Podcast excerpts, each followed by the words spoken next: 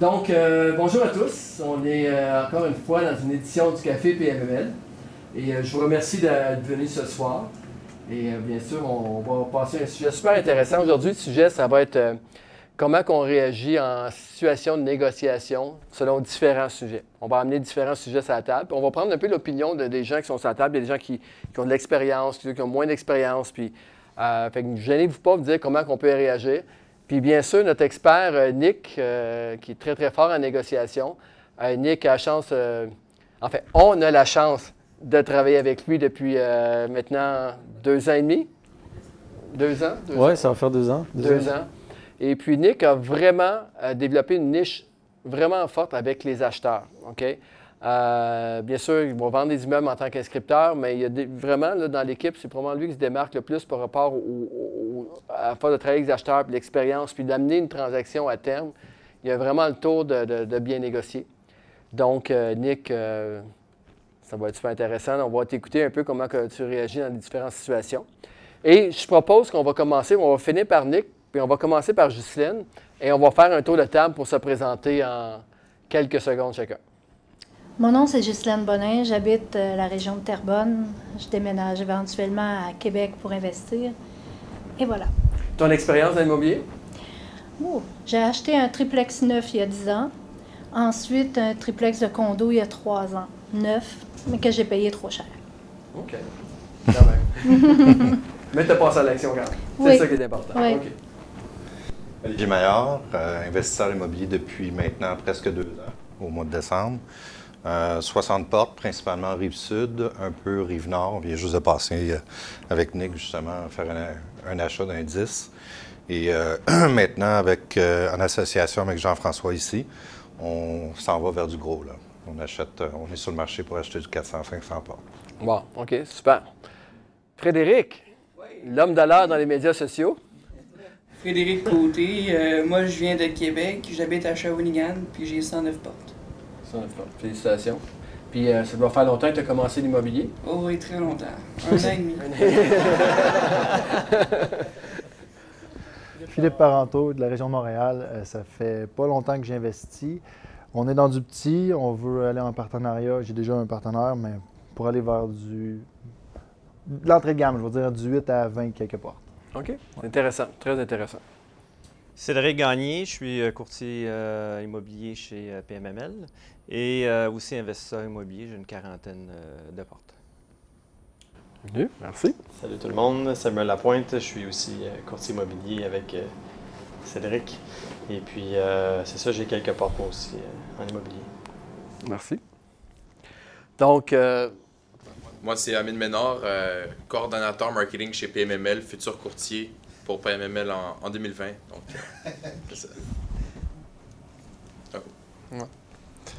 Euh, Frédéric Macaille, analyste chez PMML. Euh, je, je, compte acheter mon premier immeuble. Je vise 16 euh, à 24 portes l'année prochaine. Puis mon secteur, c'est Laval. c'est ça que je regarde en ce moment. Puis je suis en train, je suis ici pour m'informer. Je suis en train de suivre la formation. Fait que c'est ça. Là pour apprendre. Fred a commencé son coaching dernièrement avec le Club d'investisseurs immobiliers du Québec. Donc, il est vraiment en feu. Fait que, beaucoup, beaucoup de questions chez PMML, c'était intéressant. Bernard Rodier, ça fait une dizaine d'années que j'ai commencé euh, dans l'immobilier. J'ai plusieurs immeubles à Saint-Jérôme, puis je viens d'en acquérir un là, à, Gatineau. Gatineau, ah, intéressant. Beau secteur de Gatineau. Et euh, PMML, suivez-nous dans les médias sociaux. Ben là, par le temps que ça, ça passe, ça va déjà être fait. Mais euh, Aujourd'hui, on est le 24 euh, septembre et euh, on a signé un très gros contrat. en fait, on a signé trois semaines le plus gros contrat de l'histoire de PMML. Et cette semaine, on a dépassé ça encore, on a un autre gros contrat. On a, en tout cas, on a signé 300 millions d'immobilier en dedans de, trois semaines travers. puis entre autres, c'est Thierry Samlal de notre équipe qui l'a fait. Puis Thierry, c'est ça, à Gatineau présentement, excessivement, un, vraiment un gros complexe euh, qui, euh, qui plus de 200 millions de dollars. Moi, c'est Jean Sius Fleurius, investisseur immobilier à temps plein. J'ai vraiment commencé en 2008 j'ai à mon actif présentement une centaine de portes. Et plusieurs, tu as acheté plusieurs transactions J'ai de acheté PMML. hein? plusieurs de PMML, dont un 21 à Joliette, avec mon François. Oui, François Gagnon. Tu as fait aussi une transaction avec Thierry à Un 15 Chomédé. logements à Chomédéa avec Thierry Samlan. Y en a-tu un autre peut-être à Pontvillot, je J'ai crois? un 6 que j'ai fait aussi avec euh, François Gagnon. François Gagnon. Ouais. Donc, euh, Trois belles transactions. Trois belles transactions. Et je peux vous dire que Jean est un très, très bon négociateur. OK? ça, ça- c'est vraiment été jusqu'au bout, hein, les négociations. Fait que ça va être intéressant tantôt. Euh, Yann Chartrand, euh, une cent- 120 portes environ, euh, Mont-Laurier, euh, Mont-Tremblant, euh, Trois-Rivières et Montréal. Ça fait peut-être 20 ans que je suis dans le milieu, mais euh, ça fait peut-être euh, deux ou trois ans là, que je t'attends plein là-dedans depuis que j'ai pris ma retraite. Ta retraite? OK, quand même. ça choque un petit peu par rapport à l'âge que tu as, mais c'est intéressant. Ouais. Oui. Un passe-temps maintenant.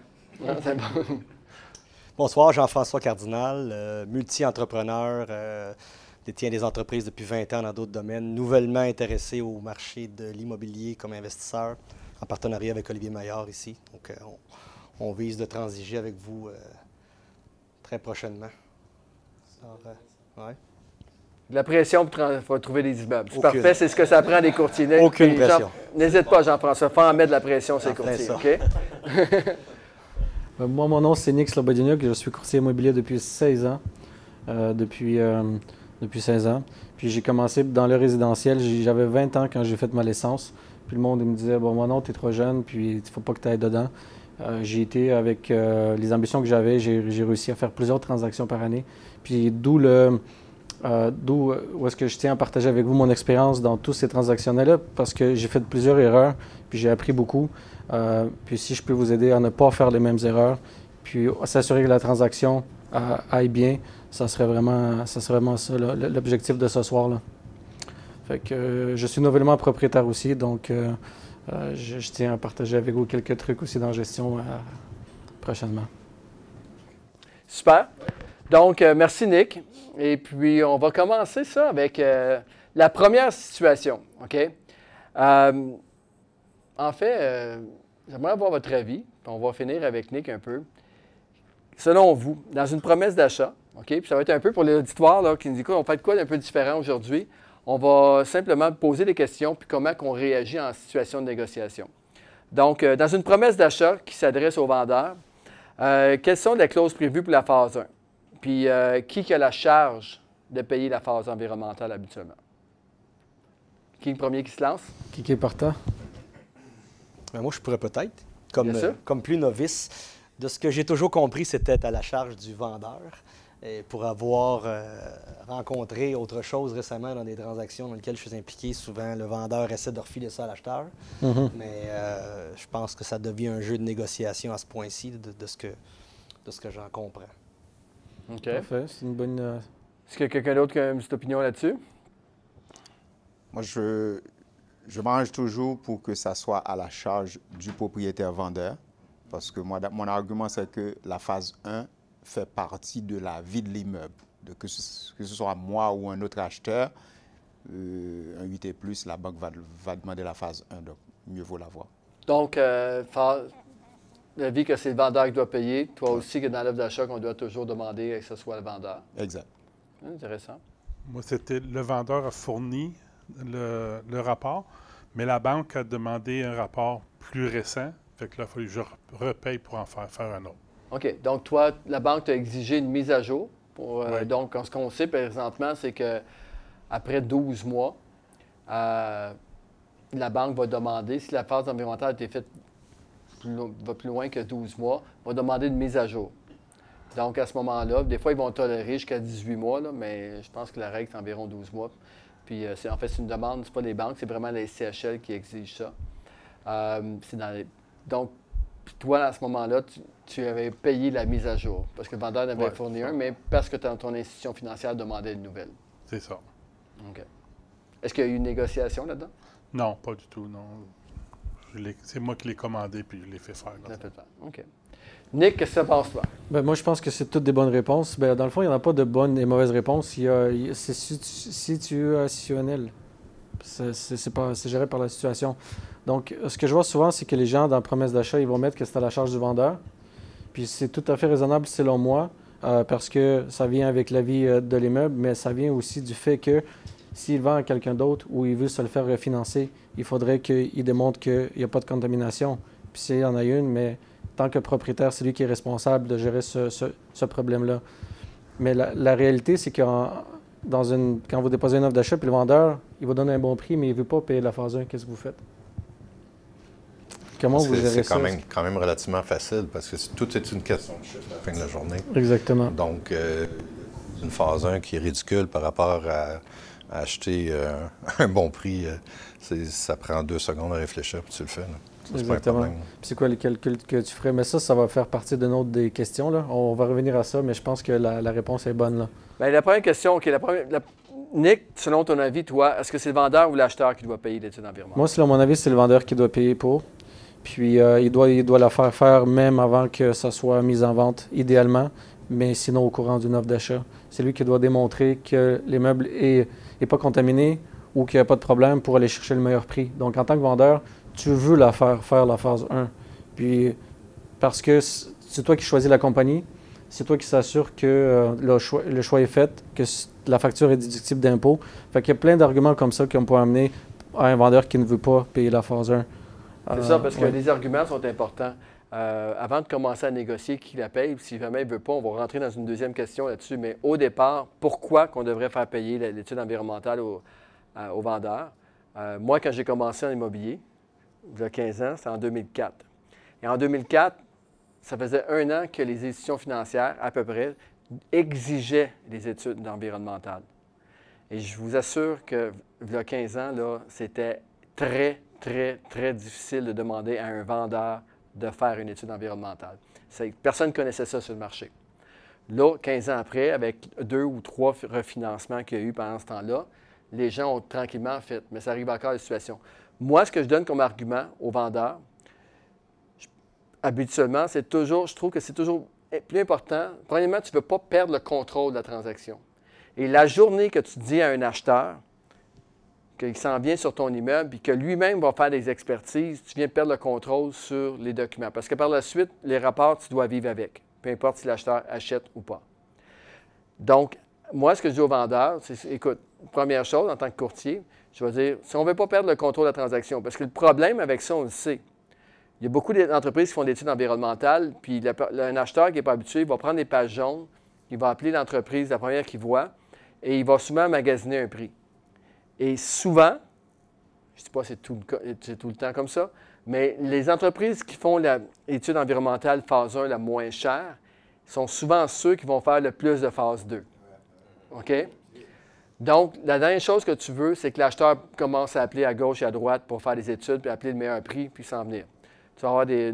Fait que tu veux le contrôle. Deuxième point que j'amène toujours, c'est quand que tu as une étude environnementale, que c'est toi qui la commandes en tant que vendeur, et tu as un professionnel, bien sûr, euh, sans faire des entreprises euh, professionnelles qui font ça, et le rapport est à ton nom, et c'est une police d'assurance en cas quelque chose qui se passe éventuellement.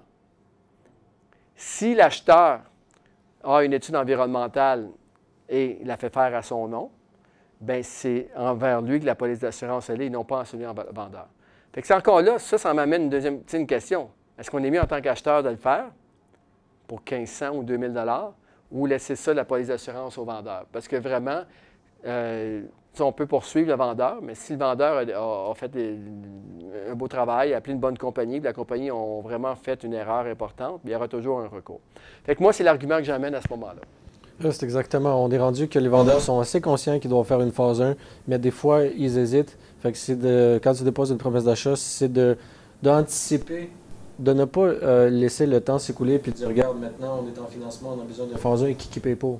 Non, si tu fais ça comme ça, c'est sûr que tu as une impasse à quelque part, puis il va dire regarde, on est tellement engagé, moi, je ne vais pas payer euh, 1500 pièces si l'acheteur le veut, qu'il paye.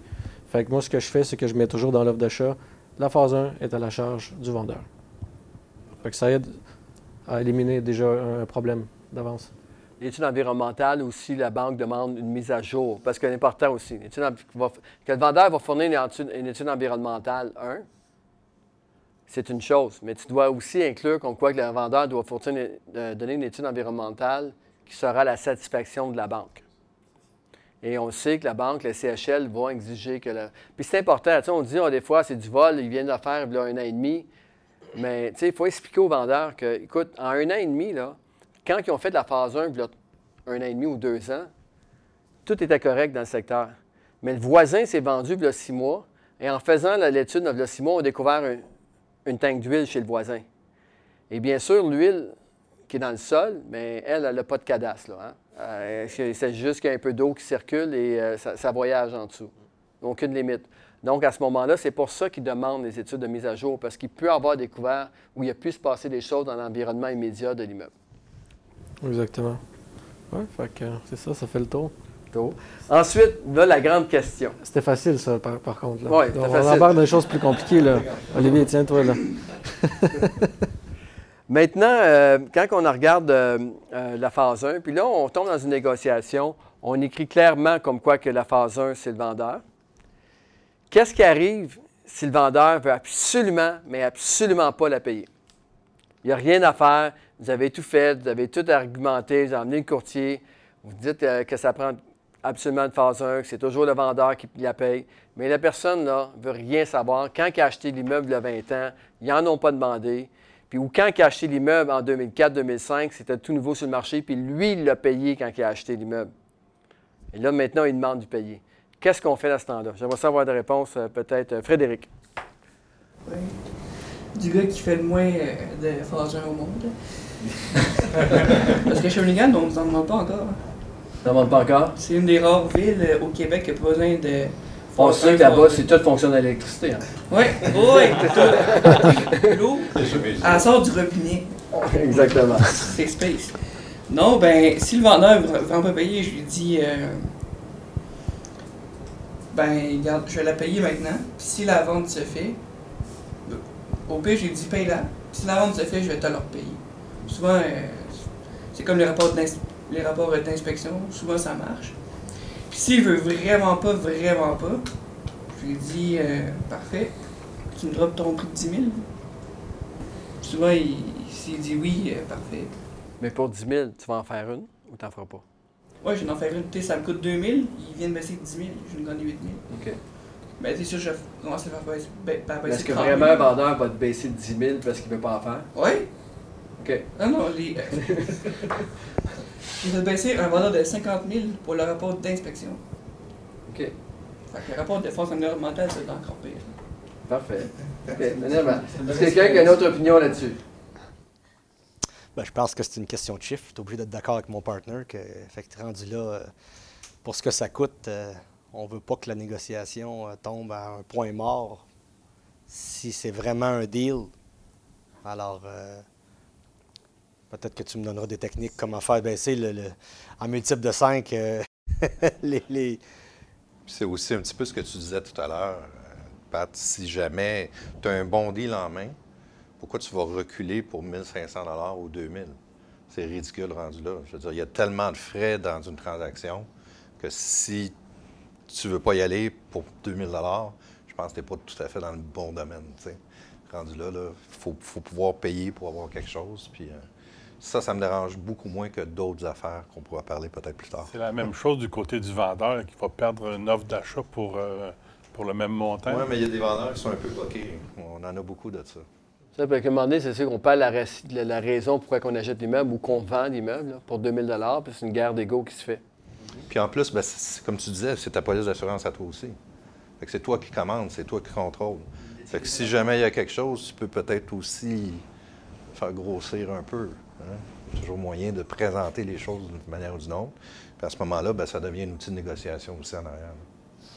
Moi, j'ai toujours un bon budget pour évaluation, inspection, euh, les phases environnementales. Fait que peu importe, je sais que le délit est bon, je vais faire tout faire ça. Si jamais le délit n'est pas là, j'aurais perdu 2000, 5000, c'est pas grave. Mais je sais que je suis mieux d'avoir plus de documents et plus baqués puis après ça, quand je passe aux institutions, cette affaire-là, je peux avoir des meilleurs taux, euh, je peux avoir plusieurs opportunités. Mais les gens, des fois, ils hésitent. Euh, pourquoi je ferais l'évaluation? Je suis capable de l'évaluer moi-même, puis j'ai un cruncher.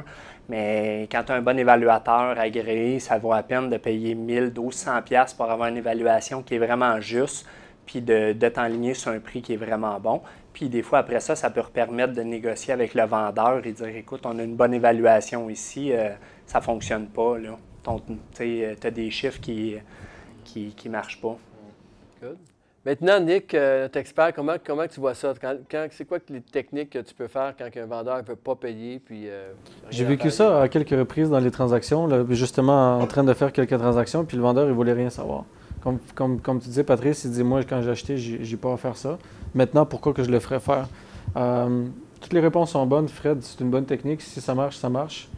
Olivier, toi, tu serais rendu à déjà 5000 d'investis dans transaction, inspection, phase 1, phase 2. Fait que ça ne te dérangerait pas d'aller jusqu'à 5000 si le deal est bon, en sachant que peut-être tu n'achèterais pas? Aucun problème.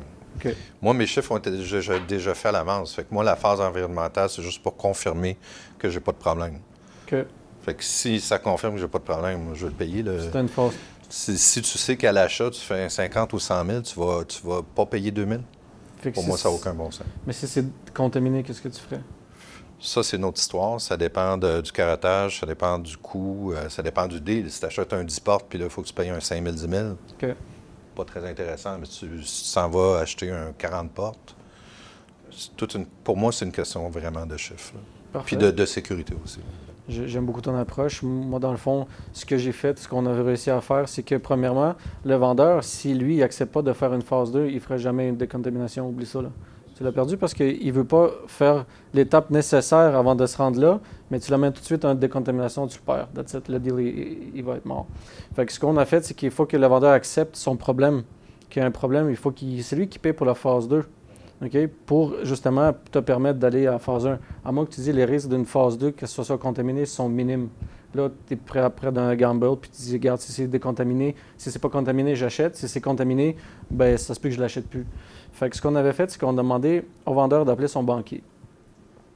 OK? Là, ça vient plus de moi, là, ça vient plus de l'acheteur, c'est le banquier qui parle. Puis le banquier, il va dire, euh, tu veux refinancer? Ben, on, lui demande de, de, se renseigner pour un refinancement. Puis le banquier va dire, oui, ça prend une phase 2.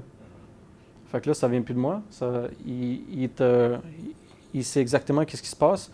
Après ça, on peut le relancer. Voilà, monsieur euh, le vendeur, qu'est-ce que vous êtes prêt à faire maintenant en sachant que l'immeuble n'est pas finançable?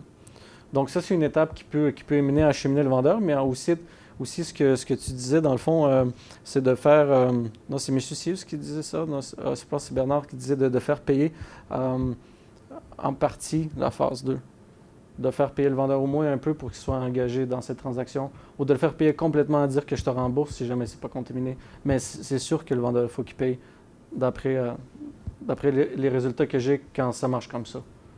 Puis, euh, je ne sais pas ce que tu en penses, Patrice. Ben, je pense que les gens, premièrement, là, les gens commencent à être beaucoup plus éduqués maintenant qu'ils l'étaient par rapport à ça, puis ils savent que ça en promet. Quand on arrive encore souvent sur des situations quand...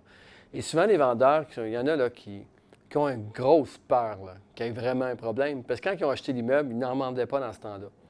Puis c'est toujours la petite bébite qui est là pour eux, puis gentiment, je vais vendre, il y a peut-être un problème, je sais qu'il y a déjà une tank d'huile, ça a été enlevé, mais est-ce que ça a été bien fait? Donc, euh, moi, je pense que c'est toutes des, bonnes réponses? Euh, celle de Frédéric, je l'ai utilisée tellement souvent. C'est-à-dire qu'on disait quand il n'y avait rien, il n'y avait plus d'issue, on, on disait au vendeur, regarde, on essaie de, premièrement, de le faire, mettre la responsabilité sur le vendeur. Paye-la, puis si c'est correct chez le notaire, je te le rembourse. si tu es confiant qu'il n'y a pas de problème sur ton immeuble, ça ne coûtera pas une scène de plus. Encore là, ou à l'inverse, on va payer, mais s'il y a un problème, tu vas nous rembourser s'il n'y a pas de transaction. C'est mieux l'inverse. Mais ce m'amène à une autre question, par exemple. Parce que c'est souvent le cas, c'est que la phase 1, c'est pas si pire. On est, on est pas mal dedans, des phases 1 présentement, des vendeurs qui vont la payer. Mais quand il arrive une phase 2, c'est là que ça bloque. Fait que c'est ça peut-être, Nick, que je te retournerai la question. Le vendeur fournit une phase 1, et là, la phase 1 dit, écoute, ça se peut, on doit faire trois carottes, quatre carottes pour aller dans certains secteurs du terrain. Euh, comment comment tu approches ça quand un vendeur est complètement... Il a fait la phase 1, mais la phase 2... Mais c'est, euh, je parlais qu'on parlait, euh, je pensais qu'on parlait un peu de la phase 2 en même temps aussi, là, en disant qu'il faut que le vendeur accepte de, payer en partie ou en entièreté les coûts de la phase 2 pour le faire cheminer au cas où il y a une contamination. parce que sinon, on va le perdre. L'autre chose qui peut être difficile, c'est de, de de marquer dans l'offre d'achat comme quoi que la phase 2 va être payée avec le vendeur. Vous pouvez l'essayer, mais c'est rare que ça va, en tout cas, fonctionner. Moi, si je représente un vendeur, je vais lui dire accepte pas cette clause-là. La raison de ça, c'est qu'une phase 2 peut coûter 3 000 mais ça peut coûter aussi 15 000 On ne parle pas de décontamination. Là. Si l'entreprise demande qu'il y ait, pour X raisons, qu'il y a beaucoup de métaux lourds dans le secteur et tout, qu'il y a des fortes chances qu'ils vont peut-être demander 20 carottes ou 15 carottes dans un plus gros immeuble.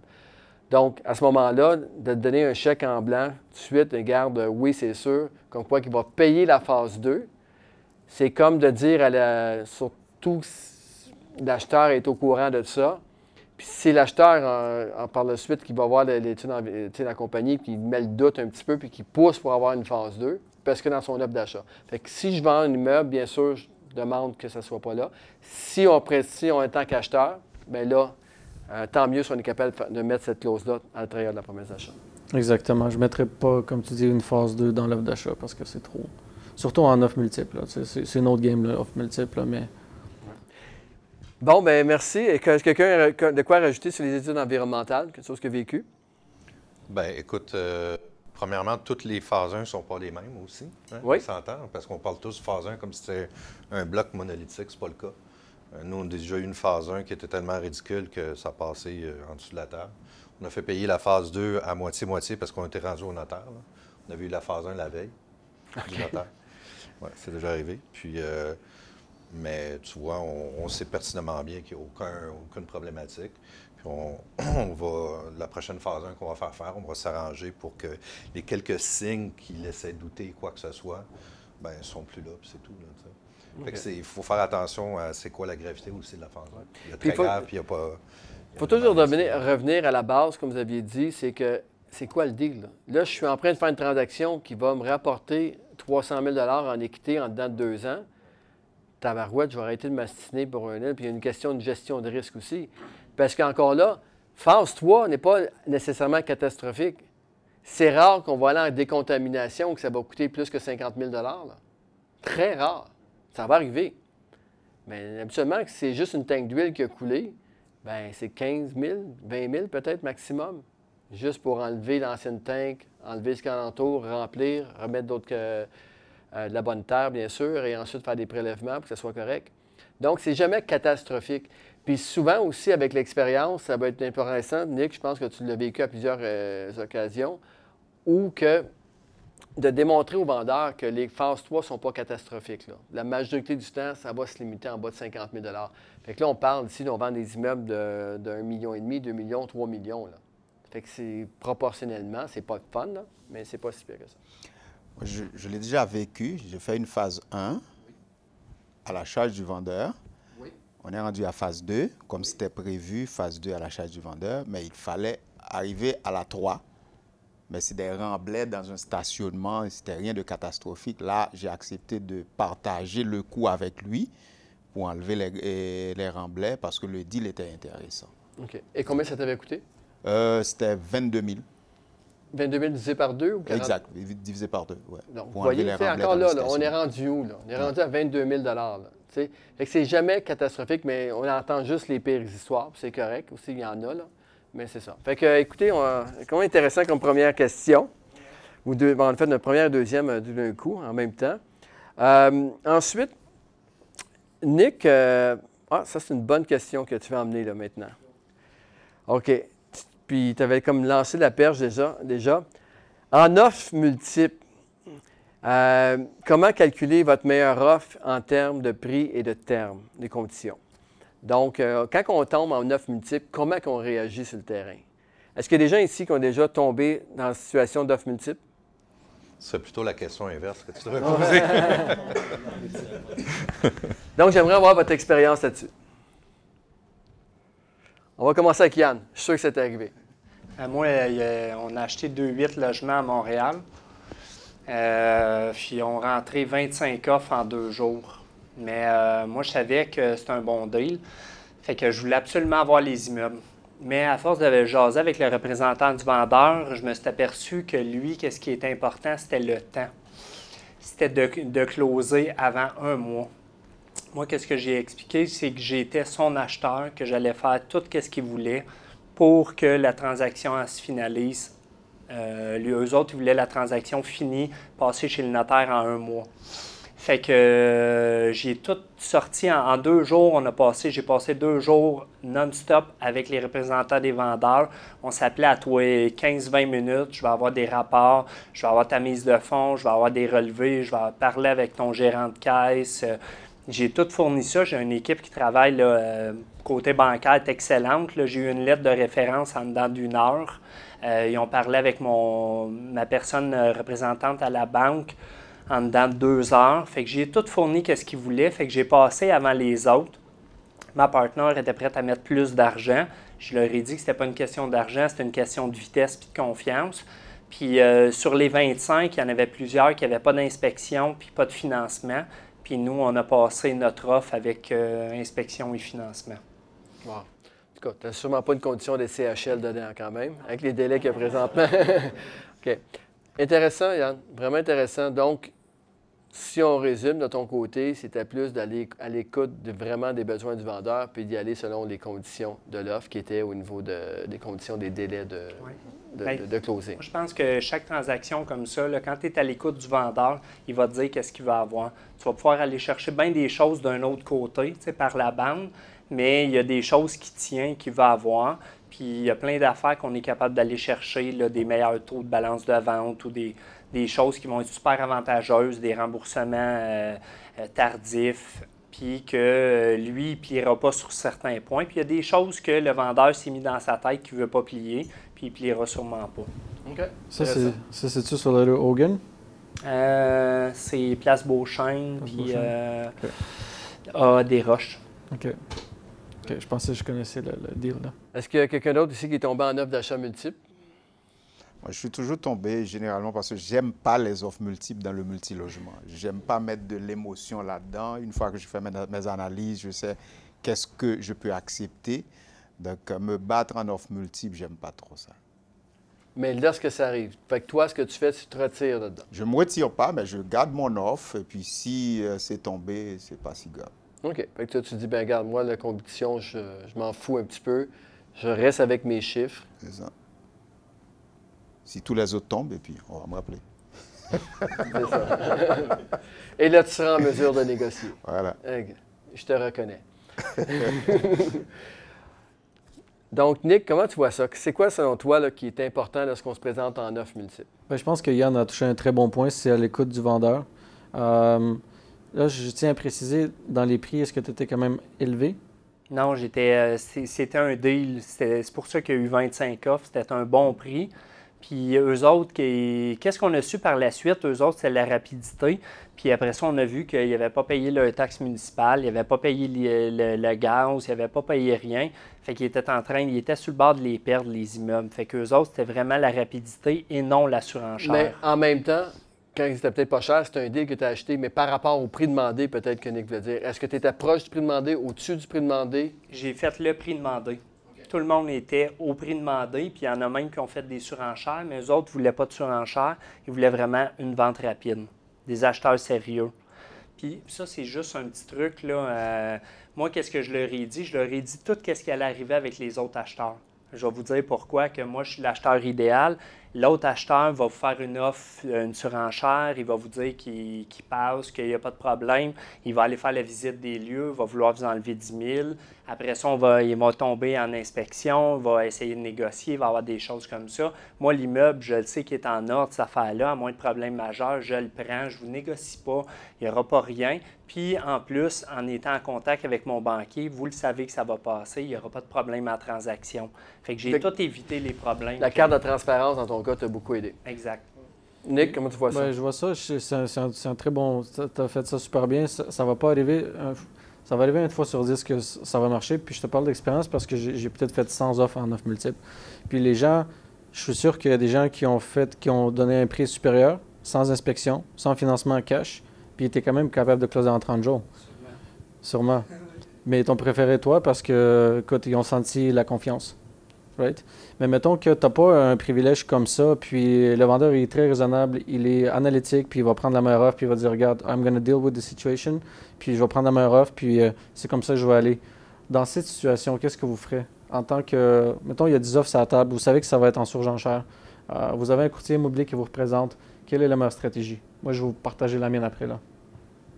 Peut-être quelqu'un qui s'est ramassé dans une situation comme ça, Olivier. Bien, écoute, c'est difficile, c'est du cas par cas. Là, toujours la même chose, c'est que tu ne sais pas ce que les autres offrent. C'est ça. C'est ça le problème. Donc, toi, tu as tes chiffres, tu as, tes barèmes. Un petit peu comme tu disais tout à l'heure, à un moment donné, jusqu'où tu veux t'éloigner de ce barème-là? Nous, on a déjà euh, acquis, un immeuble euh, à Saint-Jean. Écoute, euh, je pense que ça a dû passer deux, trois, deux, trois, quatre acheteurs de suite. Puis finalement, au bout de trois mois, on l'a eu. Pourquoi? Parce que beaucoup de gens arrivent avec des surenchères. Puis, euh, comme tu dis, euh, font essayer de baisser le prix. Alors, c'est la fameuse technique du pied dans, pied dans la porte, là. Et euh, puis, c'est pas tous les vendeurs qui comprennent vraiment pourquoi les gens font ça. Donc, il y en a qui se font attraper là-dedans. Puis, tu vois, nous, après ça, on l'a eu à un très bon prix. Donc, c'est dur de dire du cas par cas. Il faut, faut, que tu t'appuies vraiment sur le courtier avec qui tu travailles. Oui, absolument. C'est ta source d'information. Quand tu peux pas aller directement au vendeur, tu n'as pas le choix. Il faut que tu passes. Euh, puis là, à ce moment-là, c'est là qu'un bon courtier, ça vaut de l'or parce que c'est comme ça, que tu sais comment tu réagis. Ben, tu sais, en faisant environ 100 offres multiples, puis en parlant avec tous les courtiers, puis essayer de trouver des solutions, qu'est-ce qui marche, moi, je suis quelqu'un qui encourage beaucoup le pied dans la porte. Mais le pied dans la porte de façon intègre, sans cacher de choses, être très transparent, puis dire, regarde, on ne l'a pas visité, on a peut-être vu un appartement, on va rentrer, on va voir, on va l'inspecter, on va faire la, on va faire tous les tests qu'il y a à faire. Puis après ça, on va voir si ça vaut réellement le prix qu'on veut payer. Voici la preuve de mise de fonds. Voici ce qu'on compte faire dans les délais raisonnables.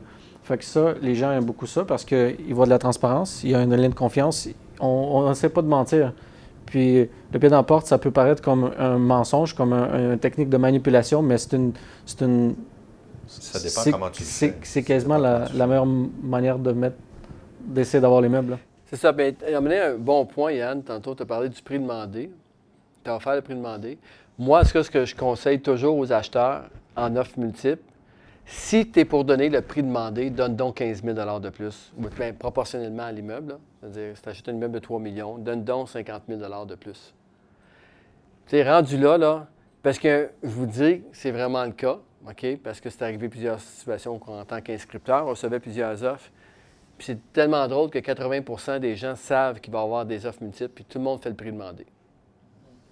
Fait qu'à prix égal, là, le financement peut avoir une différence, OK? C'est qui l'acheteur, tout ça. Mais euh, si le financement il est bon sur 3-4 offres, sur les 10 qu'il reçoit, bien définitivement, au bout de ligne, c'est le prix qui va faire la différence. Là. c'est exactement ça. Puis j'ai une autre chose à ajouter avant de se lancer dans une offre multiple. Il faut savoir c'est quoi le maximum qu'on est prêt à payer. Right? Si on le sait, on va aller directement à notre maximum, peut-être un, 2-3% de plus. Mais on va pas essayer de, mettre un prix bas, puis on n'a pas de chance de closer. Là. En fait, c'est ça, c'est un, vraiment un bon point que tu amènes. Souvent, l'erreur que les investisseurs font, ils savent que l'immeuble, le prix demandé, est à 10% en dessous de la vraie valeur marchande. Ça. Arrêtez de niaiser pour, pour négocier. Tu l'as déjà, là. Euh, en plus de faire le profit avec la gestion, l'optimisation que tu vas faire, déjà au prix demandé, c'est déjà, tu as déjà ton profit à l'achat. Mais les gens, des fois, juste pour négocier. Puis pendant ce temps-là, ben si tu Parce que des fois, on est tout seul. Mais parce qu'on a pris une journée ou deux avant de réagir, on se ramasse cinq ou six sur une, sur une propriété. Mais quelqu'un qui connaît bien son secteur et qui est capable d'identifier tout de suite un deal, ben allez-y au prix demandé. Peut-être pied dans la porte. Par la suite, s'il y a un problème raisonnable, mais vous pouvez renégocier ça, c'est un, point important. Euh, tu as parlé aussi de la, mise de fonds. Est-ce que des gens ici, quand ils font des offres, qui envoient les mises de fonds? Euh, que c'est. Euh, On rit parce, parce que vous négociez ensemble présentement, c'est arrivé quoi? c'est très drôle que tu dises ça, mais parce que, bon, on a eu une transaction où on était en, offre multiple, deux. Et, et, la raison pour laquelle on n'a pas eu l'offre, euh, c'est vraiment qu'on a mis une clause de neuf jours, qui était la clause standard que vous utilisez pour. Ce que je propose, c'est qu'on ne parle pas ce deal-là. Oui. Parce que c'est pas encore fini. Puis, OK. Mais sans, tu peux. Mais je n'ai pas donné de détails, mais, mais le- la différence, c'est que c'est sûr que quand tu fais une offre d'achat, puis que tu mets dans ton offre d'achat la preuve de mise de fonds pour le vendeur, c'est logique que tu es tout de suite sur le monte en haut de, de la pile. Ça, Mais excuse. Olivier, mais c'est parce que c'est pas Non, fini. mais c'est correct, euh, vous êtes, euh, vous deux. Vous êtes deux. Ouais. Fait que euh, l'autre, euh, ça a donné que l'autre a passé en avant, mais on ne sait trop. jamais ce qui peut se passer dans une transaction. Ouais. Fait que c'est mieux de laisser les choses aller. Mais le principe de la mise de fonds est excessivement important. Important. Ouais, ouais.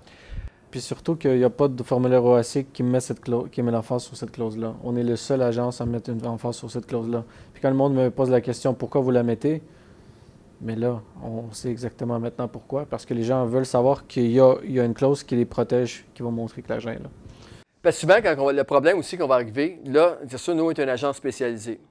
Euh, puis, je n'ai pas la prétention qu'on est les seuls qui connaissent tout. Au contraire, un- la majorité des courtiers connaissent euh, bien, bien la game du multilogement. Cependant, des fois, tu vas tomber sur des courtiers qui ne sont pas habitués. Et lorsqu'on fait des offres, puis là, tu tombes en offre multiple, il va dire le vendeur regarde seulement les gens qui ont des préqualifications. On parle de 15 puis de 20 logements. Mais vous savez probablement que dans le bloc appartement, dans le multilogement, ça n'existe pas des préqualifications. Mais là, le courtier exige ça là-bas. Qu'est-ce qu'on fait, Nick? Qu'est-ce qu'on fait? Oui. On, on lui dit. T'as pas prévu cette question-là, On hein? lui dit probablement c'est quoi. c'est quoi que ça prend pour se qualifier à cet immeuble-là? Fait que là, on me ah, 35 de mise de fonds. Je dis, euh, ça sort d'où ce chiffre-là? Ah, ben j'ai entendu parler d'un banquier ou dans mon autre transaction, c'était 35 de mise de fonds. Je le challenge sur, sur les mathématiques des choses. Puis quand il, vient à comprendre que je comprends, je, sais de quoi je parle, il y a plus d'ouverture. Puis je peux lui dire, regarde, moi, c'est là mes calculs, puis je peux t'envoyer une preuve euh, d'intention de financer par un des courtiers hypothécaires de PMML, puis tu, vas voir exactement c'est quoi la valeur économique, puis qu'est-ce que ça prend. Puis mon acheteur, il y a une preuve de mise de fonds. Pour, pour l'argent, ça prend. Généralement, ça passe super bien parce qu'il voit qu'on on est compétent. Là. Puis encore, tu sais, de retourner aussi. Ouais, Vas-y, Jean-François. Pardon, messieurs, diriez-vous qu'une preuve de mise de fonds parle aussi fort, sinon plus fort que le prix offert? Le prix offert, euh, je Dans, dirais un- dans qu'il y a le deux, range du prix demandé? Encore là, on va faire la différence à prix égal. Et même, je dirais, même si des fois, même un petit peu en dessous, la preuve de mise de fonds va faire la différence parce qu'il y y a des gens qui veulent, les propriétaires, pas nécessairement pressés en dans d'un mois, comme tu as mentionné tantôt, Yann, mais il y a des vendeurs, pour eux, juste mettre leur immeuble en vente, c'est un calvaire. Ça ne leur tente pas, puis ils retardent le projet de vente parce que ça fait des années qu'ils pensent, mais ils veulent juste pas passer à travers le processus transactionnel. Pour ces gens-là, ce qui est important, c'est de closer. Donc, ce qu'il faut faire, c'est vraiment démontrer qu'on peut closer. Fait que oui, tu as une offre à 3 millions, puis tu as une offre à 2 millions, 800, euh, 2 millions 950, puis l'autre à 3 millions, 50 000 de... Mais souvent, les vendeurs, c'est dur à croire, mais ils vont y aller avec 50 000 de moins s'ils sont sûrs qu'ils vont closer avec un acheteur. Juste un, un exemple, on a eu une transaction dernièrement, nous autres, que euh, nos vendeurs ont accepté quand même plusieurs milliers de moins parce que la personne est arrivée avec euh, une preuve de mise de fonds et celui qui a offert plus cher n'avait pas de preuve de mise de fonds. Puis nos vendeurs ont préféré, euh, préféré l'offre qui était un petit peu moins bonne, mais qui, était, qui avait une mise de fonds puis que c'était sérieux dans le fond. Fait que ça, une bonne Je ferais la même chose. À moins de demander celui qui a la plus, la plus haute offre de, de donner une preuve de mise de fonds. Si je l'aurais, j'irais avec la haute la plus offre. Sinon, aucune, les chances de closer sont, sont, sont- sont moins. Puis si tu es moindrement risk averse, tu vas, tu vas aller avec ce qui, ce qui est sûr. Euh, donc, euh, un C'est ça. Puis pour revenir à la question par rapport à la préqualification, quand un courtier va vous demander ça, dit écoutez, tu lui dis poliment, parce que les gens font affaire avec les gens qui aiment et non pas les gens qui, qui les mettent en défaut. Au lieu de lui dire que tu ne sais pas ce que tu fais, mais lui expliquer, toujours arriver, comme tu as mentionné, Nick, tantôt au départ, d'aller chercher une troisième partie pour aller valider ça. Tu vas dire au vendeur ou au courtier écoute, appelle ton banquier là, que tu connais, qui fait des, des, des multilogements, puis demande-lui s'il fait des, ça existe des préqualifications ou s'il en fait pour le multilogement. Qu'est-ce qu'est-ce que tu donnes comme, euh, comme mise de fonds? Comme mise de fonds, ben, selon la valeur économique. Fait que ça, au départ, dans ton offre d'achat, ce que je veux dire, c'est de de quelle de façon fonds, comme tu document. vas le, le- le présenter que tu as ta mise de fonds. relevé bancaire. Relevé bancaire. Un relevé bancaire avec euh, l'argent là. Si jamais. OK, ça, c'est un bon point. Tu as une bonne question, Bernard. Nick, je vais te laisser répondre là-dessus. OK? J'ai réponse, mais c'est ce soir, c'est toi qui l'expert. Quel genre de document que ça prendrait? Oui. OK. Dans le fond, la preuve de mise de fonds peut être dans les comptes de banque. Ça peut être aussi euh, des partenariats privés. Ça peut être aussi des, euh, de l'équité qui est disponible en refinancement avec une lettre d'intention d'une banque à financer. C'est-à-dire, vous appelez votre, euh, votre, euh, votre représentant bancaire puis vous dites Regardez, moi j'ai de l'équité ici. Euh, combien vous êtes prêt à m'emprunter- parce que je cherche à acheter quelque chose? Ils vont dire, mettons, 200 000. Parfait, êtes-vous prêt à me sortir une lettre qui confirme que vous avez l'intention de me financer 200 000? Ça, ça passe super bien. Sinon, euh, C'est ça, parce qu'on n'a pas tout l'argent dans le compte de banque. En tant qu'investisseur immobilier, on veut la faire rouler le plus vite possible. Donc, juste de démontrer une lettre d'intention et de travailler avec ça, et à tous euh, les mois ou tous les deux mois, de la faire renouveler cette lettre-là, puis commencer à faire des offres d'achat sur le marché, c'est une bonne technique. Parce que pour moi, une lettre d'intention, puis ce qui est intéressant, c'est qu'encore là, la majorité des courtiers qui font le multilogement sont capables de calculer les valeurs économiques. Donc, eux, ils savent, la préqualification, ça ne vaut rien.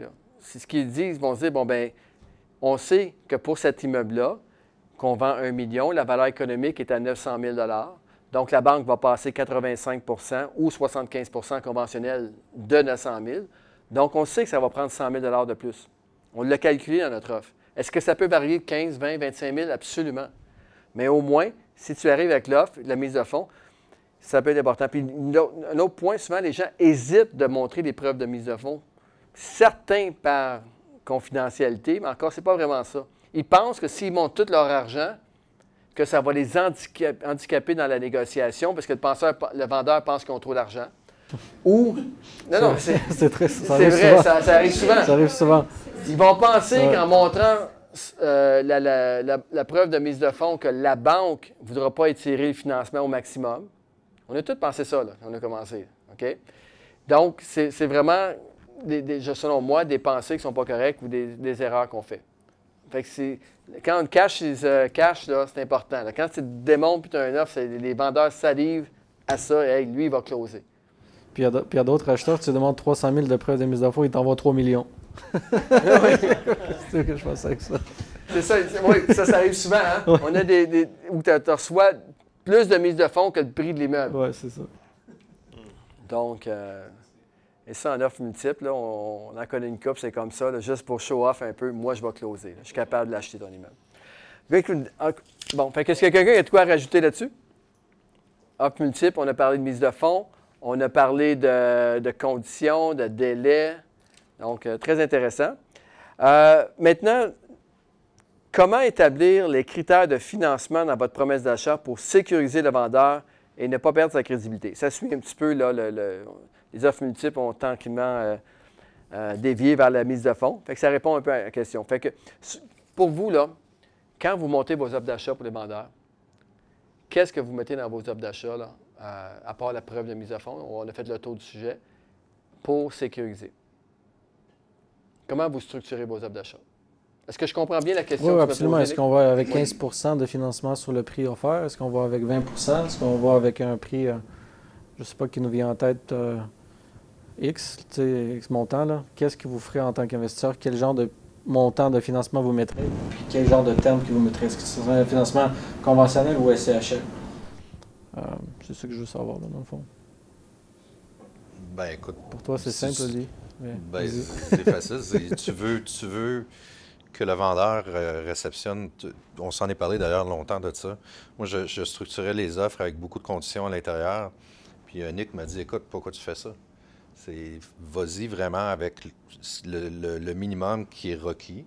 Puis après ça, une fois que tu as mis le pied dans la porte de façon correcte, là, à ce moment-là, si vraiment il y, a, un problème pour un délai, on, est rendu au point où de re- redemander un délai pour deux, trois semaines dans la transaction, ça ne changera rien.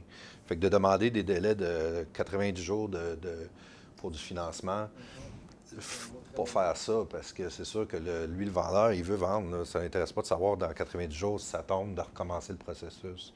Donc, oui, tu m'as appris ça, puis euh, très logique. ouais. C'est plus facile de redemander une prolongation que de demander trop de temps à l'avance. Donc, euh, c'est ça. Puis, puis j'ajouterais, si je peux me permettre, moi qui, qui étais en affaires quand même depuis longtemps, mais plus nouveau dans l'investissement, la valeur de transiger avec un bon courtier, c'est lui le professionnel qui va me guider là-dedans. C'est une transaction de quelques millions ou peu importe. à, toi, de me guider dans la rédaction de l'offre. Je, ne joue pas au notaire, je joue pas à l'avocat. J'ai appris ça il y a longtemps, ça coûte trop cher. Donc, euh, euh, souvent, ça, ça, vaut son pesant d'or quand tu as un bon courtier qui te représente. Là. Oui, c'est vrai, parce qu'on en voit de tout, puis on, sait un peu ce qu'on mettrait, mais j'en fais challenger souvent par les acheteurs euh, de mettre, ou d'autres courtiers qui m'envoient une offre, 25% de mise de fonds, ou des acheteurs qui veulent absolument que ce soit 25% de mise de fonds. Mais là, ça ne fait pas de sens parce qu'un un vendeur qui, comprend la dynamique, puis on ne parle pas juste de délai, puis, puis, de, puis de, de 80 jours, 60 jours, mais vraiment le montant de financement. Moi, je mets tout le temps, puis c'est un truc que je peux partager avec vous, je mets tout le temps, je mets jamais, mettons, le prix c'est 2,1, je ne mettrai pas le financement c'est 1,5 puis 600 000 de, de mise de fonds, même si c'est ça que ça prend pour l'acheter avec la valeur économique, puis tout le calcul. Ça, c'est la base. Il faut savoir la valeur économique puis le montant de financement. Mais je mettrai toujours 1 500 17 000 et 59 cents. Je mettrais ça comme ça. Pourquoi? Ben, c'est parce que l'acheteur, le, vendeur qui lit ça, il va dire OK, attends, attends, attends une seconde. Comment il a fait pour calculer ça, lui-là? Il, s'est vraiment penché là-dessus, puis je pense qu'il sait de quoi il parle, même si tu vas juste avec. Mais si tu fais le calcul puis ça donne 25% là, t'es es, mort, là. Mais déjà, ça, fait du sens là, comme ça avec les cents. Euh, c'est très précis, puis les gens aiment ça parce qu'ils savent que c'est calculé, ils peuvent te faire confiance. Tu es un gars à, l'affût. C'est un peu la, technique là. Ce qu'on fait aussi dans les offres chez PMML, euh, on exige que les acheteurs précisent au départ s'ils vont aller conventionnel ou SCHL. Pour nous, c'est hyper important, premièrement, pour savoir ce qu'on s'en va dans la transaction, pour démontrer au vendeur qu'on a un plan. Parce qu'en bout de ligne, quand on présente une offre d'achat, on présente un plan au vendeur pour les prochains mois. Où est-ce qu'on s'en va?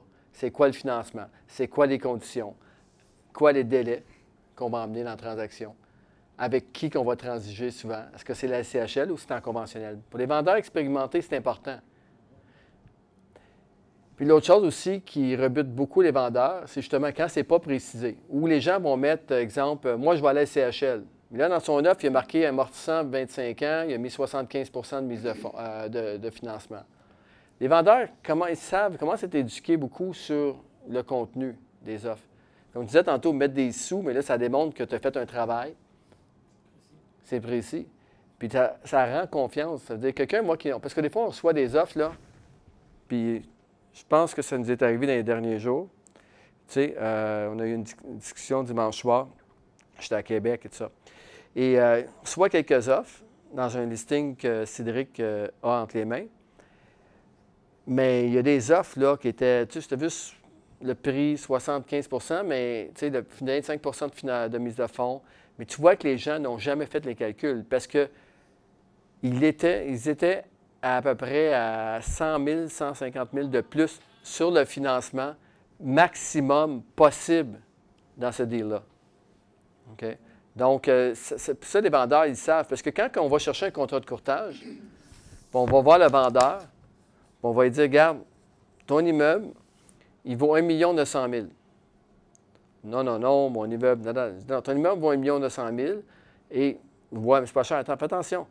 À 1 900 000, je suis déjà à 200 000 de plus que la valeur que la banque va l'évaluer. La banque va évaluer 1 700 000, mais parce que ton immeuble est bien situé, parce que ton immeuble est en ordre, j'ai rajouté une prime de marché d'environ 200 000 à cause de ça. Fait que l'acheteur va se faire obligé de mettre 200 000 de plus. Et là, tu arrives, avec, tu réussis le vendeur à y faire mettre ça, puis tu as convaincu, tu as démontré la valeur économique de son immeuble à 1,7, puis tu le vendais à 1,9. Et là, tu arrives à une offre d'achat qui arrive d'un autre courtier qui n'a pas fait ses devoirs ou d'un investisseur qui n'a pas fait ses devoirs. Bang! 85% 1,9. Là, ça défait tout. Tu dis, comment ça, lui? Tu devrais aller à sa banque. À sa banque, il finance 85% OK? Fait que ça, ça va arriver souvent. Mais sauf que euh, je pense que c'est important de, bien faire les calculs, puis démontrer qu'on a fait des. Ça, c'est une, des Juste dans le financement, ça peut aider. Exactement. C'est vraiment, ça. Ça a l'air de rien, là, ça a même quasiment l'air inutile, mais quand tu lis rapidement une offre d'achat tu vois que c'est précis, là, tu sais que le gars, il sait de quoi il parle. ça rend confiance. Puis pour closer, le, le, but de la conversation d'aujourd'hui, c'est comment closer des deals. Là. Puis on, décortique chaque étape, mais quand tu mets tout ça ensemble, c'est là que ça marche. C'est juste euh, manquer un morceau de puzzle, ça peut tout faire tomber la transaction, puis on sait même plus pourquoi. On pense que c'est le financement, mais en réalité, c'était peut-être la phase 1 qui a, débarqué euh, le vendeur déjà de son mental, qui l'a débalancé. des fois, on pense que c'est parce qu'on demande une extension qu'on perd le dépôt, mais ça se peut que c'est le de fonds où il n'y a pas de dépôt qui a été fait. c'est toute une, relation qui se crée, puis l'offre s'agit d'un euh, comme, un, tige qui, suit, euh, comme, comme, comme, un fleuve qui suit la bonne direction de l'offre d'achat. Si on débûche, ça, ça, risque de ne pas marcher. c'est les détails qui comptent. Là. Ah, la, simplicité d'un offre, c'est tellement important. C'est tellement important. On a des avocats qui font affaire avec nous, des grands avocats d'ailleurs, qui font affaire en immobilier, qui font affaire avec nous. On envoie des offres d'achat de PMML, qui sont bien sûr, on n'utilise pas les, offres d'achat de l'OASIC. Euh, et on envoie les offres d'achat de PML. Ces grands avocats-là arrivent en bas, signent, puis nous renvoient l'offre. C'est ça. Et on arrive à quelqu'un qui commence dans l'immobilier, et lui, il prend notre offre, et, chaque clause la refait. Et là, tu te dis, oh my God, ça va être compliqué. Déjà, le courtier qui se fait dire ton offre, qui ça fait 10 ans ou 12 ans qu'il travaille avec, qui n'a jamais eu un problème avec, puis que des grosses transactions de millions puis de millions, puis en fait, il y a des centaines et des centaines de millions qui se sont transigés avec la même offre. Tu as quelqu'un qui commence qui refait l'offre. Et quelqu'un qui me fait ça en tant que courtier, il vient me démontrer que cette personne-là va être trop compliquée pour passer à travers une transaction. Je vous le dis. C'est sûr et certain, quelqu'un qui me, me demande de refaire mes clauses, je m'envoie dans quelque chose de compliqué pour les trois, prochains mois. Et je vais le dire au vendeur, je vais l'expliquer. voici, voici l'offre. C'est pas comme d'habitude, comme ceux que tu as reçus depuis l'année, parce que l'acheteur m'a demandé de refaire les offres chaque clause qu'il me demandait de refaire. Ah oui, pourquoi? Puis là, ben, tu es obligé de justifier pourquoi. Puis ben, c'est parce qu'il n'est pas habitué, parce qu'il n'est pas expérimenté, parce qu'il a peur. Puis...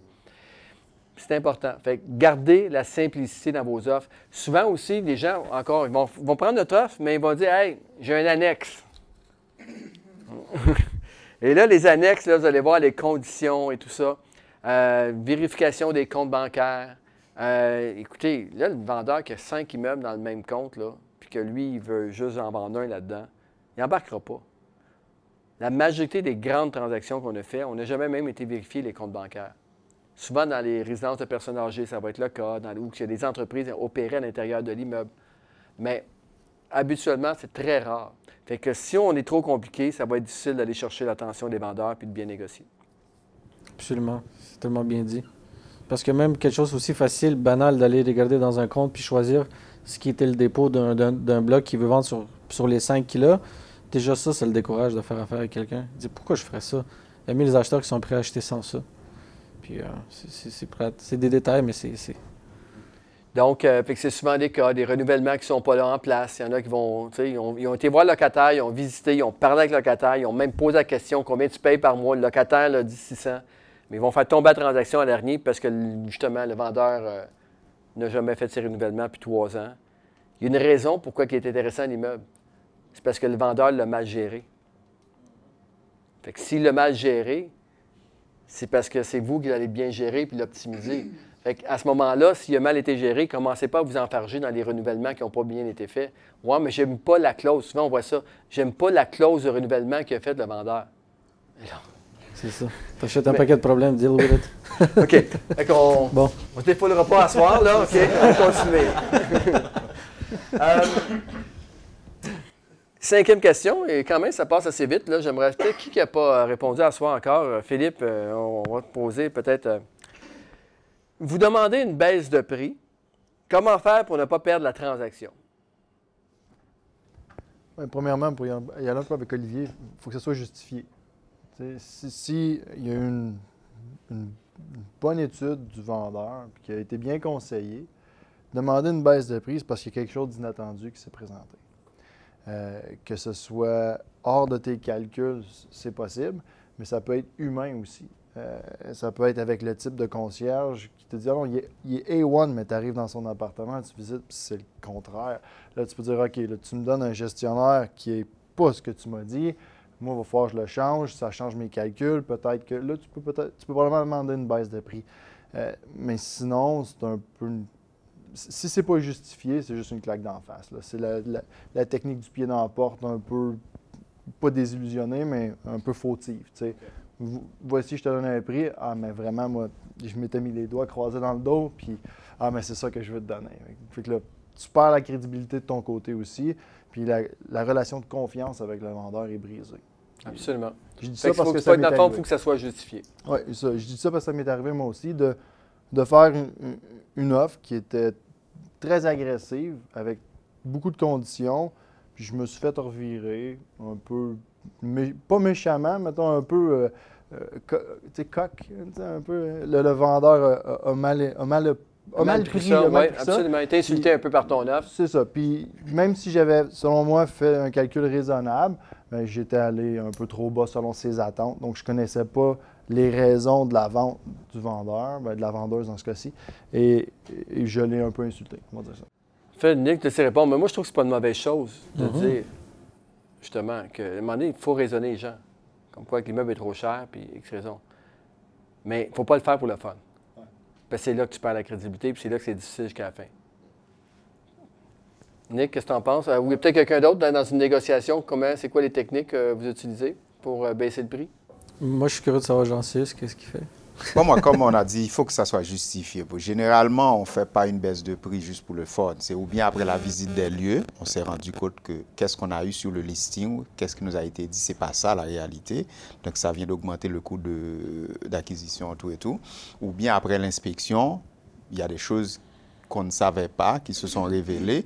Donc, c'est sûr qu'il faut refaire les calculs. Mais habituellement, moi, je fais, j'ai une technique assez simple. Moi, je fais mes tableaux. Si j'ai un prix d'un soumissionnaire, un professionnel, je l'envoie au vendeur, comme quoi ça justifie qu'est-ce que j'ai demandé. Si ce n'est pas le cas, j'ai ma façon de faire mes calculs, je dis, bon, pour tel ou tel aspect qui, n'était pas prévu, qui n'était pas affiché dans, le listing, donc moi, je prévois tel montant pour euh, résoudre ce problème. Donc, je lui propose ça. Oui, c'est un bon point. Mais Jean, euh, tu étais un bon négociateur. Puis je me rappelle encore, tu avais fait une transaction. Tu avais déjà fait des transactions avec nous. Puis maintenant, tu fais euh, une, transaction avec euh, un courtier de mon équipe. Puis là, Patrice dit Qu'est-ce que tu en penses de Jean Sius Ah, j'ai dit Il close tout le temps. Mais, il dit Ça va négocier, je te le dis tout de suite. il dit OK. Un mois et demi après, il me revient me revoir après que. Pas mal tout à fait. Il dit Patrice, il dit Jean m'a appelé hier il dit oh, il va négocier. Non, non, mais tu comprends pas, Patrice, c'est plus que négocier. Là. Il dit comme quoi que finalement, après l'inspection, qu'il ne veut plus mettre mise de fonds, puis il veut une balance de, vente à 100 Je dis OK, c'est quoi la raison? fait qu'en tout cas, je ne rentrerai pas dans tous les détails, mais tu as closé à 100% de balance de vente. OK? Avec euh, Thierry, entre autres. Il y avait de la matière. Thierry, avait, négocié euh, comme il faut. Mais il y avait de la matière, justement. C'est que pour toi, tu n'as peut-être pas négocié le prix, mais tu as donné parce qu'il y avait des situations qui s'est passées. Et au lieu de négocier le prix, tu as renégocié ta condition de financement par rapport aux travaux que tu avais à faire. C'est ça. Et puis là, on est sûr qu'on va closer. Exactement. mais, et, ça, c'est important. Des acheteurs d'expérience, quand ils négocient avec un courtier ou avec un vendeur, ils, vont, ils viennent toujours nous voir, Patrice, ça va closer ça va closer. Je te dis, on va closer. J'ai besoin de ça, ça, ça, mais ça va closer. Puis à chaque phrase qu'ils nous disent, qu'ils nous demandent de quoi, t'en fais pas, on va closer. Puis c'est important, parce que si des fois on joue trop à l'indépendant, puis on joue trop à la personne qui n'est pas vraiment intéressée à faire le deal, pourquoi que moi j'irais me battre avec le vendeur pour faire baisser le prix? Si je ne suis pas sûr que vous allez acheter, vous allez me sauter à la dernière minute, vous allez changer d'idée. Mais si vous inspirez confiance au vendeur ou à l'acheteur comme quoi vous allez closer la transaction, peu importe ce qui se passe, mais que oui, vous allez être exigeant dans, vos conditions, mais que c'est sûr que vous allez closer. Et là, ça donne tout le monde le goût de travailler pour vous. C'est très important. Nick, comment tu vois ça? C'est très bien dit. Puis euh, avant de joindre à ton équipe, j'avais une manière de négocier après l'inspection, après la vérification diligente, mais maintenant je la vois différemment. Puis je trouve que ça marche super bien. Euh, le fait de dire que je vais closer, c'est le meilleur outil que tu peux avoir, mais il faut que ça, il faut, le démontrer aussi. C'est sûr qu'étant analytique, puis faire des soumissions, puis faire des, inspections, tout ça, ça vous donne un chiffre, mais ça ne vous aide pas à l'avoir, ce chiffre-là. C'est sûr qu'il y a des bons arguments, mais le vendeur, il aussi, a plein de bons arguments. Ils vont dire, moi, j'ai des arguments. Moi, je dois investir 100 000 dans un futur projet. Je ne peux pas vendre ça moins cher. C'est son argument. Puis oui, je suis conscient que la brique est à refaire. Tout ça pour dire que si on se base juste sur les arguments, euh, on risque de ne pas avoir ce qu'on veut. Mais si on embarque un peu dans l'émotionnel, on va aller chercher un peu plus. Puis la manière qu'on le fait chez PMML, c'est que premièrement, on va dire, écoute, on est toujours intéressé à votre immeuble, c'est un excellent immeuble. On a fait le tour, malgré quelques défauts apparents, on a quand même des petites choses qu'on voudrait adresser. Euh, voici la totalité des choses qu'il y a à faire. On est prêt à en prendre une partie, mais on a besoin de votre aide à, nous aider à structurer un meilleur prix, à aider à, financer quelques travaux dans le fond. Puis en, conséquence, par conséquence, qu'est-ce qu'on serait à donner? Parce que le monde pense qu'ils veulent, on veut tout prendre, mais on ne veut rien donner. Mais là, tu démontres que tu es intéressé, que tu en prends une partie, mais ce que tu vas donner à la fin, ce qui est important. Moi, je suis prêt à me déclarer satisfait de les vérifications diligentes. J'ai analysé votre immeuble, puis c'est la dernière chose que je vous demande. Je suis prêt à faire un dépôt. J'ai déjà montré ma preuve de mise de fonds. Mon financement est envoyé. Il faut juste que je pêche sur le go, puis je dis, regarde, ça, ça, reste que ça à régler. Êtes-vous prêt à embarquer dans ça? On close tout de suite. Là, les gens ils ont tendance à dire oui. Parce que aussitôt qu'ils signent ce, document-là, ils savent qu'ils vont le vendre à vous. Absolument. C'est une manière de. C'est juste de l'approcher différemment, mais les arguments là, sont aussi bons dans, une situation et une autre. Euh, qu'est-ce que tu en penses, euh, Patrice? Ah, c'est très absolument. Tu as, raison. C'est justement ce qu'on appelle la fameuse lettre au vendeur. Ouais. Un petit code à l'interne. donc, euh, on démontre clairement que ça va coûter 100 000 de travaux, mais qu'on est capable, on est conscient que ce n'est pas un immeuble neuf. on est conscient qu'il y a des choses qu'on aurait pu voir là-dedans, qui sont visibles, puis qu'on aurait pu détecter lors de la première visite en auto, juste de l'extérieur de l'immeuble. On parle souvent des balcons, des fenêtres, des briques. Ah, parce que les acheteurs, chaque fois qu'on leur parle, ils ont passé le soir. Ils n'ont rien vu. As-tu visité l'immeuble avant pourtant? Oui, mais je suis passé, à minuit ou 11 heures, là, je ne l'ai pas vu. Ah. mais ce qui est important, justement, c'est d'avoir une certaine logique en disant, bon, bien, on est conscient que ça va coûter 100 000, mais bon, nous, ce qu'on demande, c'est 60 000 ou 50 000 parce qu'on on va prendre une partie sur nous-mêmes. Puis souvent de démontrer la transparence comme quoi que, on va faire le plan, on va faire la rénovation. Puis souvent, les vendeurs, là, encore là, c'est pas une question que je te pose. Est-ce que c'est mieux de demander aux vendeurs de faire les travaux ou de prendre une baisse de prix? Qu'est-ce que tu préfères dans une Dépendamment de la position du vendeur. Est-ce qu'il est à l'aise avec ses bras? Est-ce que c'est lui qui a fait toutes les rénovations? On a une transaction avec Danny Closon en ce moment. Je ne donnerai pas d'adresse, mais le vendeur a décidé de prendre en charge des travaux. Il dit, moi, je vais le payer. C'est moi qui vais prendre la facture. C'est moi qui vais déduire les dépenses. C'est moi que, euh, si l'acheteur jamais achète pas, c'est moi qui l'aurais fait. C'est moi qui prends le contrôle la qualité des travaux. Puis je vais le faire moins cher parce que je vais m'impliquer. Dans ce cas-là, oui. Puis on prévoit toujours une retenue chez le notaire quand c'est des vendeurs qui font de quoi. Puis on s'assure que c'est bien fait. Mais quand le vendeur n'est pas à l'aise avec, euh, avec, à faire ça lui-même, ben, on, lui demande une baisse de prix, puis tout est réglé là. Est-ce qu'enlever la garantie légale lors de la transaction est un argument que tu utilises des fois, Nick? Euh, non, ça se négocie souvent au début d'une transaction. Mais ça se, peut, ça se peut que ça arrive. Certains vendeurs vont dire Regarde, j'enlève la garantie légale, puis je te donne ta baisse de prix. Ça peut arriver aussi, là. Moi, c'est quelque chose que j'ai vu assez régulièrement. Que c'est une technique qui est bonne.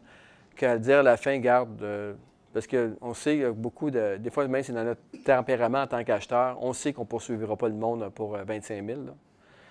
Donc, souvent, de dire, tant qu'à faire, regarde, moi, je suis prêt à acheter sans garantie légale, mais euh, tu me baisses le prix de 50 000 ou 25 000 à la fin. Je me déclare satisfait de la vérification diligente. Ça peut être des techniques que beaucoup de monde utilise. C'est quoi les chances qu'il y ait un vice? Ça, c'est beaucoup pour un vendeur euh, qui est âgé, qui ne veut plus de problème. souvent, ceux qui ont été attachés à leur immeuble, ils se détachent de, de cet immeuble-là, mais il y a le côté émotionnel, fait qu'ils ne voudraient pas revenir en cours ou de se faire poursuivre. Fait que ça, ça l'implique beaucoup. Là. Et surtout pas transférer le problème à ses enfants. Exact. Qui vont hériter l'immeuble et tout ça. Mais on parle beaucoup de négocier comme si c'était dans un moment particulier dans la transaction quand tu prévois de négocier, puis on sait tous, ça négocie tout le temps dans le multilogement, peu importe l'offre que tu fais, tu vas finir par le négocier, à moins que ça soit un 9 multiple, puis si dans ta situation, tu n'as sûrement pas négocié parce que tu étais, back-à-back là. Mais quand tu sais que tu vas négocier, mais il faut que tu, prépares le terrain. Il faut, faut, faut, pas que tu arrives à la visite et dire Ah, regarde cette brique-là, il est à refaire, en, se disant qu'il va m'écouter, puis à un moment donné, il va catcher que c'est négociable. Non, il va passer tout arrogant, puis il ne voudra pas faire affaire avec toi. Fait que sais, prends des photos, organise-toi, dis votre immeuble est super bien géré, j'aime beaucoup l'emplacement, mais malgré tout, vous savez, il y a des petites choses à faire. Une fois que ta, euh, ta vérification diligente est terminée, que ton package est prêt, que, que tu as, des arguments pour te baquer, parce qu'une fois que tu négocies, là, on passe à l'étape finale, c'est l'achat. Tu risques d'avoir des meilleurs résultats si tu fais à la fin, pas au courant de la route d'une offre d'achat. Euh, les vendeurs n'aiment pas ça quand tu le négocies à chaque fois. Ben, c'est un peu le, genre humain. Là. Puis de négocier après, après une première visite, là, en gardant la, condition d'inspection, ça ne vaut rien. C'est difficile pour un courtier d'aller voir le vendeur, dire ils veulent baisser le prix de 25 000, mais ils vont faire une inspection dans une semaine. Sous le prétexte qu'ils ne veulent pas dépenser 1500 pour l'inspection, sinon ils ne jetteront pas. C'est souvent du bluff. Frédéric, comment tu vois ça? Ben moi, là, je suis à l'opposé de tout. Là. Moi, je fais des offres d'achat, financement 48 heures, pas d'inspection, pas de financement. Ben, financement 48 heures. La seule condition que je mets, c'est une visite. Oui. Puis quand je visite, je rentre avec mon inspecteur. OK. Puis là, il fait, là, il fait, là, il fait le rapport. Puis comme tu as dit, ben là, le rapport, il existe. fait que là, malheureusement, il est obligé de vivre avec. Parce que là, même si c'est pas moi qui achète, il doit le déclarer aux, aux autres. Fait que suite à ça, je peux demander une baisse de prix. Puis souvent, quand j'achète financement 48 heures, le temps que je fasse l'inspection, j'ai déjà ma lettre de financement. Parce que je serai toujours avec le, presque le même prêteur. oui. Sauf quand c'est des parcs. Quand c'est des parcs, c'est une autre histoire. Mais quand c'est maximum 5 immeubles, ben, ce que je fais, c'est que je ma lettre de financement 48 heures, il accepte, je fais, je fais euh, ma visite, entre-temps, entre le rapport d'inspection, j'ai mon financement qui arrive. Fait que là, j'ai le rapport. Là, j'ai ma lettre de financement. On baisse de 25 000, on prochaine date dans deux semaines. OK. À date, ça marche. Euh, ça marche bien. Cette fois. C'est ça. Non, mais c'est bon. Puis justement, puis ça dépend aussi des, parties impliquées. Ça dépend des vendeurs. Il y a des certains vendeurs qui n'accepteront pas que tu aies fait ton, inspection à la première visite, euh, que tu déranges tes locataires. certains qui vont accepter, mais si tu as réussi à le faire, c'est une bonne chose. Mais c'est pas toujours aussi simple que ça. Euh, ben, à, date, tu mets une visite, puis dans ta visite, l'inspecteur vient avec toi, puis après ça, il non, mais, Je suis d'accord avec toi, mais il y a certains vendeurs, en fait, je pense que la majorité des vendeurs qu'on présente, tu arriverais que dire j'arrive avec mon inspection sans aviser, ils ne te laisseront pas rentrer. Ça, je suis 100% sûr. En même temps, euh, le fait, mais si tu dis au départ, hey, moi, je fais une visite, mais avec mon inspecteur, puis tu es transparent, puis tu le dis tout de suite au départ, fait que tu as une condition d'inspection, mais que tu n'auras pas, c'est tout de suite d'un coup. Puis il le fait aussi. Écoutez, est-ce qu'il y a 40 logements là, qui sont tous identiques, ou à peu près? Là? Est-ce que vous avez besoin de voir chacun des logements avec l'inspecteur? Pas nécessairement. Fait souvent, les acheteurs, ce qu'ils vont faire, c'est qu'ils vont faire une première visite eux-mêmes. Et ensuite de ça, ils vont venir un inspecteur, mais ils vont y aller aléatoirement. Puis ils vont dire, regarde, euh, tu sais, aux vendeurs, prépare-les tous, mais on va juste en visiter 10 sur les 40. On ne dit pas lesquels, on va y aller au hasard, et ainsi de suite. Ça, c'est des façons peut-être euh, en cours de négociation. J'aimerais ça terminer avec une dernière question. Euh, qu'est-ce qui arrive quand vous négociez euh, une offre d'achat, vous avez une offre d'achat acceptée. Là, on a parlé beaucoup de problèmes d'inspection, d'inspecteurs, de, de, de, briques. Euh. mais qu'est-ce qui arrive quand c'est les revenus et dépenses qui ne sont pas bonnes? Chez PMML, on se fait un devoir. On a vraiment une personne qui est dédiée à ça. il n'y a aucune mise en marché qui peut se faire chez PMML avant qu'on aille vérifier tous les revenus et dépenses de l'immeuble. Puis ça, c'est un devoir pour nous, puis c'est une belle réputation qu'on a. Pour ceux qui ont vendu des immeubles avec nous, vous savez qu'on est compliqué là-dessus. Hein? C'est normal, c'est ça. Mais il y a certains vendeurs qui disent ben là, amène-moi une offre d'achat, je vais t'envoyer mes beaux. Là. Mais bon, mais on, se fait un devoir de ça. Puis, mais quand même, un immeuble qui, est sur le marché pendant 3, 4, 5, 6 mois, il peut y arriver des situations où il peut avoir, par exemple, un 5 000 de différence un revenu net de 100 000 ou 115 000 ou 125 000 Qu'est-ce que vous faites après la vérification du revenu dépense? Et vous avez 5 000 de différence dans le revenu net. Est-ce qu'il y a des gens qui ont euh, cette argumentation quand ça arrive? Si vous avez fait tout euh, sur le listing, c'était marqué 110 000, puis après avoir fait harmoniser, parce que 3 000 de plus de taxes, il y a 500 de plus d'assurance, parce que le courtier n'avait pas mis des taxes sur les assurances, ou pour toutes sortes de raisons, il manquait des informations. Ou le compte d'électricité qui avait entre les mains représentait seulement 240 jours au lieu de 365. Quelqu'un qui n'a pas fait ses devoirs, le vendeur il a envoyé un compte d'électricité, puis il a pris celui-là, mais il n'a pas vérifié qu'il représentait. Qu'est-ce que vous faites? Bien, encore là, ça dépend comment tu, tu transiges. Tu transiges avec des courtiers, bien, c'est sûr que tu te reposes sur le professionnalisme des courtiers. Et à ce moment-là, tu vas appeler ton courtier. Et tu vas lui dire euh, Nick, euh, qu'est-ce qui se passe?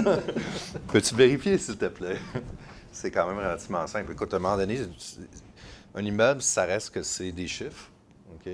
Euh, oui, c'est de la brique, c'est des gens, tout ça, mais à la fin de la journée, c'est aussi des chiffres. Si on ne peut pas se baser sur les vrais chiffres, ça devient difficile à faire une transaction pour moi. Fait que je vais aller valider. Pas de panique. Je vais juste m'assurer que c'est mes chiffres aussi qui sont corrects, que je n'ai pas fait d'erreur, que je ne suis pas trop fatigué cette journée-là. Puis euh, après ça, j'appelle mon courtier. Puis normalement, ça ne m'est jamais arrivé, mais je pense que dans ce cas-là, ça devrait se régler quand même relativement facilement. Comme ça.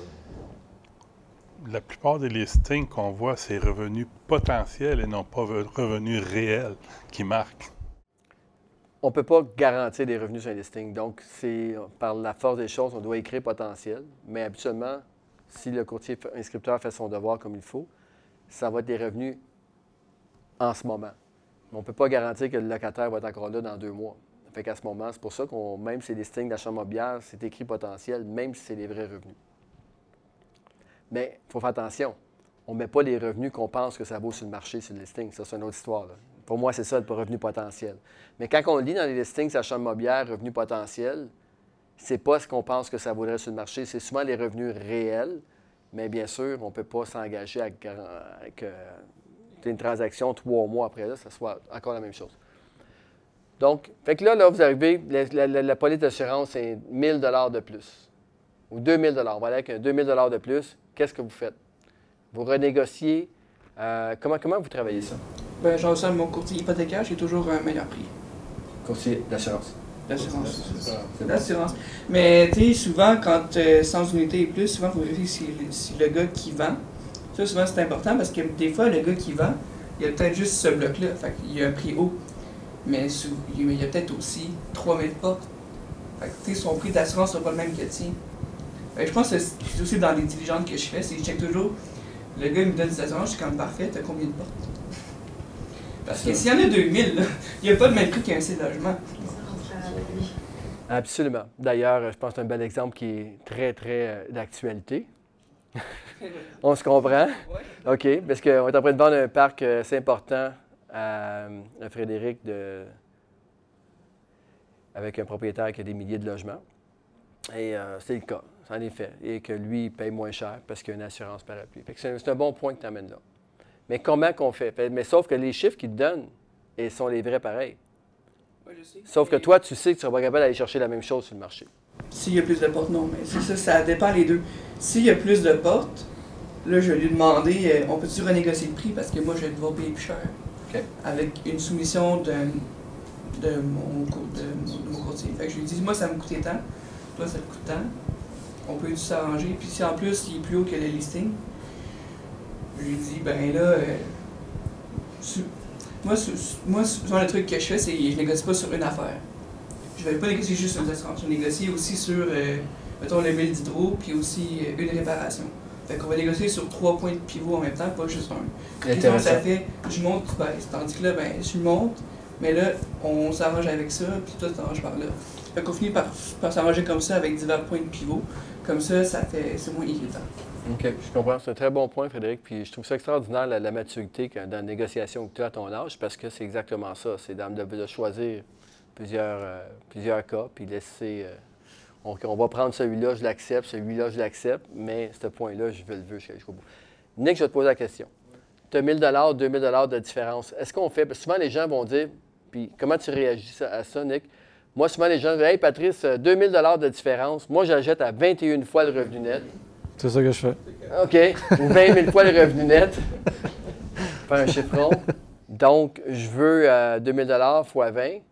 OK. On arrive à 40 000.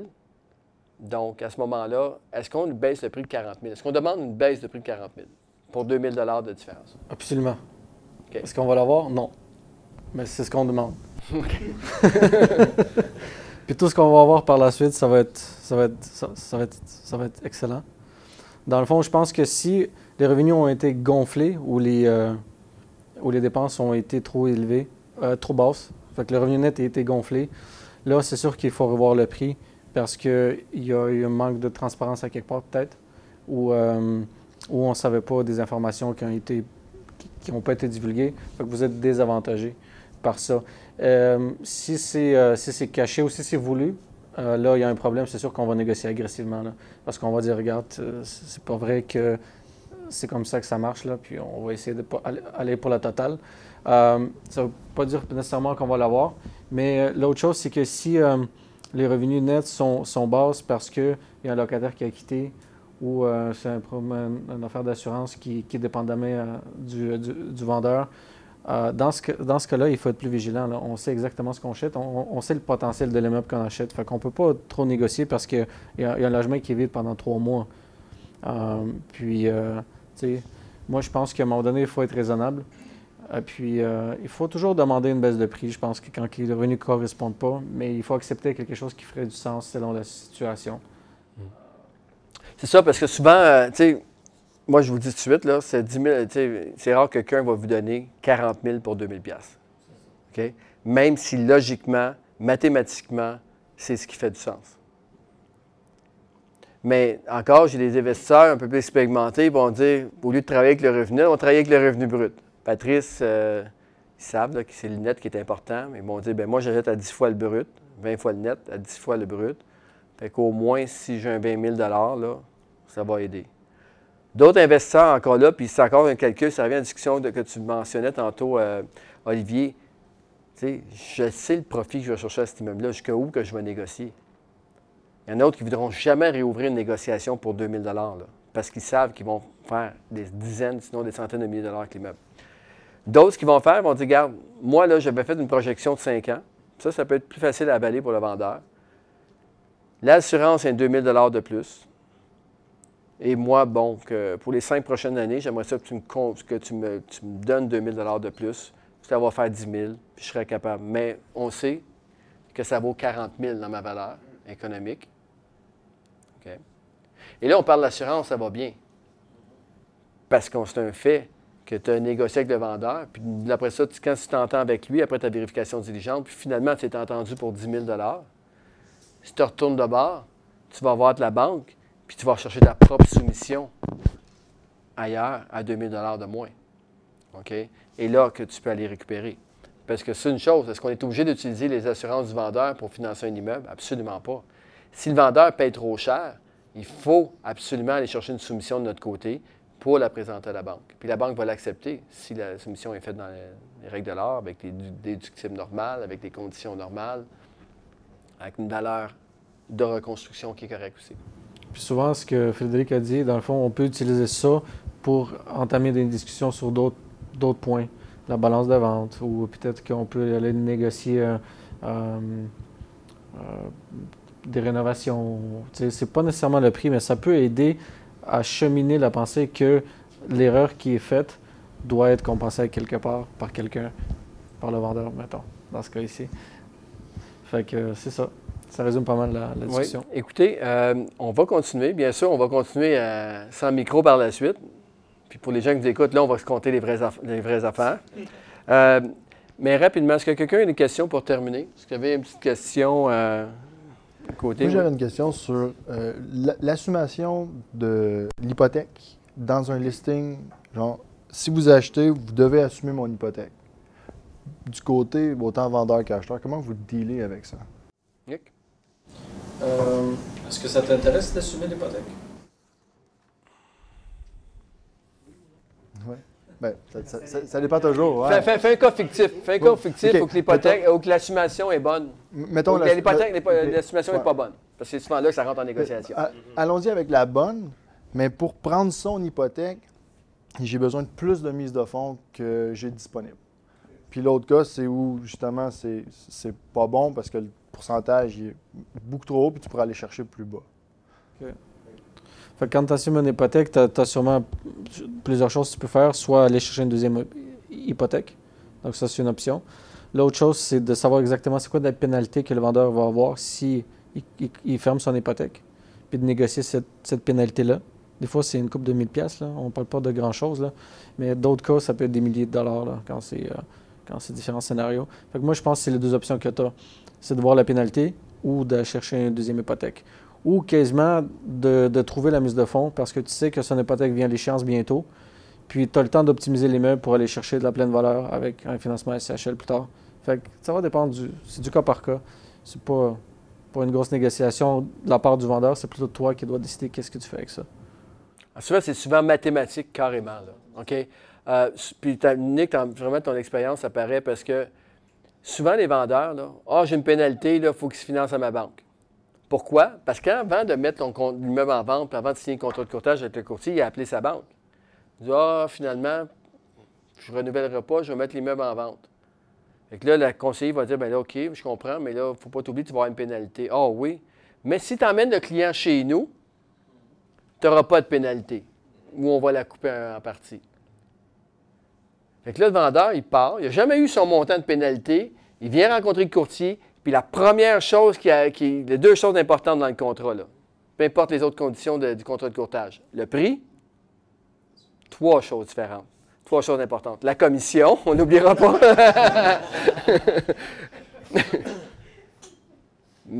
Mais que l'acheteur assume mon hypothèque. Et là, tu dis, OK, fait que là, tu es devant le vendeur. Est-ce que tu as le montant? Non, je ne l'ai pas, mais c'est important. J'ai parlé avec mon banquier, il faut qu'il assume mon hypothèque. Bon, bien, OK. Fait que tu signes le contrat de courtage, tout s'en va, tu retournes chez toi, tu commences à faire ton processus de vérification diligente en tant que courtier. Et tu dis au vendeur, en passant, puisque je vais emmener l'acheteur chez vous, ça va être important que je puisse montrer à l'acheteur comment et pourquoi qu'il doit assumer ton hypothèque. Donc, j'ai besoin d'avoir des conditions. Et le plus important, je veux que tu demandes à la, ban- à la banque à la- d'avoir ton montant de pénalité. Et là, par expérience, maintenant, je dis en date d'aujourd'hui. Parce que souvent, encore là, ils vont appeler leur banque pour dire c'est quoi mon montant de pénalité? Ah, ben là, je ne peux pas te le dire parce que en date, euh, ça va dépendre à quelle date que tu signes. La banque ne le dit pas encore. Le vendeur dit Ah, finalement, la banque, ne pouvait pas le calculer. Oui, oui, elle peut le calculer. Elle m'a dit qu'elle ne pouvait pas, parce que ça va dépendre quand est-ce que je vais passer l'acte de vente. Je dis OK. Mais si tu passerais la, transaction en, date d'aujourd'hui, combien serait la pénalité? C'est ce qu'il faut demander. Et souvent, ils nous reviennent avec des montants de 4 000 6 000 sur une transaction d'un million. Ou des 10 000.